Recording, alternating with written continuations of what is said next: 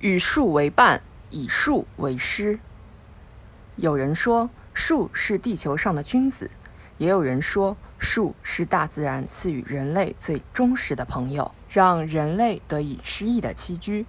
人们喜欢与树为伴，以树为师，从树的身上感悟到美好和高贵，以丰盈生命，完善自我，滋养自己的灵魂。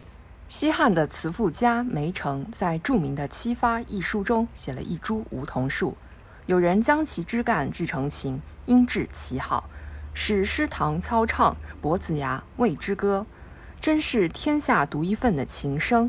在梅城的眼里，这株梧桐树及用它制成的琴，是天底下不可多得的精灵，凝聚了天地间的灵气。刘禹锡在《天论》中言。天之能，人固不能也；人之能，天亦有所不能也。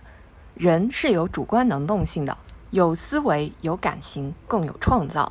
当年焦裕禄带领群众治三害，治泡桐树，把千里盐碱地变成了良田。人们亲切地称这种泡桐树为焦桐。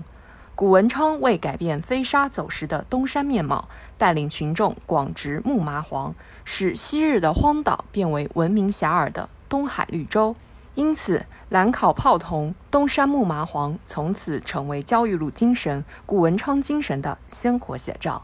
焦裕禄、古文昌胸怀为民造福的崇高理想，以种树为改变恶劣环境的抓手，获得了巨大的成功，也从泡桐。木麻黄不畏盐碱，不畏风沙，在恶劣自然环境里扎根成长的精神中，汲取了战胜困难的勇气和力量，最后把自己也活成了一棵树，一棵为人们遮风挡雨的大树，一棵象征着共产党人品格和精神的大树。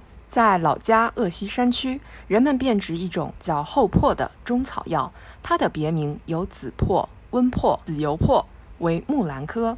厚朴树长得并不挺拔，枝干朴实无华，摸上去略显粗粝。但正是这种朴实无华的外表，却能开出好看的花，结出金贵的果。其皮、叶和果都可入药。当地人不仅因种植厚朴而致富，还从厚朴中挖掘出厚道质朴、回报桑梓的精神，使之成为乡土教材。如今，厚朴精神进入千家万户，带来事业昌隆、春意满、家庭和顺、福源长的喜人景象。本来是一棵平常的树，一种普通的药材，但人们却赋予它美好的精神内核。真所谓“人非天地不生，天地非人不灵”。有的党员干部联系今天的实际，从柳树、松树、银杏、桃李中感悟自己的品格、志趣与行动，引人思考。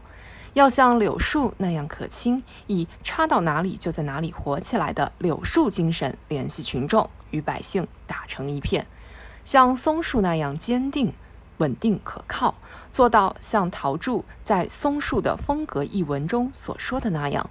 不管在怎样恶劣的环境下，都能茁壮的生长，顽强的工作，永远不被困难吓倒，永不屈服于恶劣环境。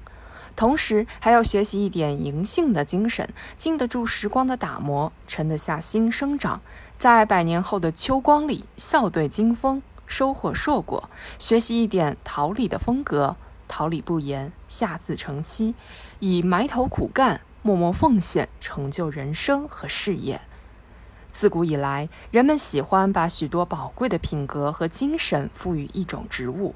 莲花出淤泥而不染，兰花山中君子品自高，而红梅品格、竹子情操、胡杨精神，更为人们所倾慕。反过来，许多人又以其品格与精神来砥砺自己、修养自己。也正因此，我们才能活出一个不同凡响的人生。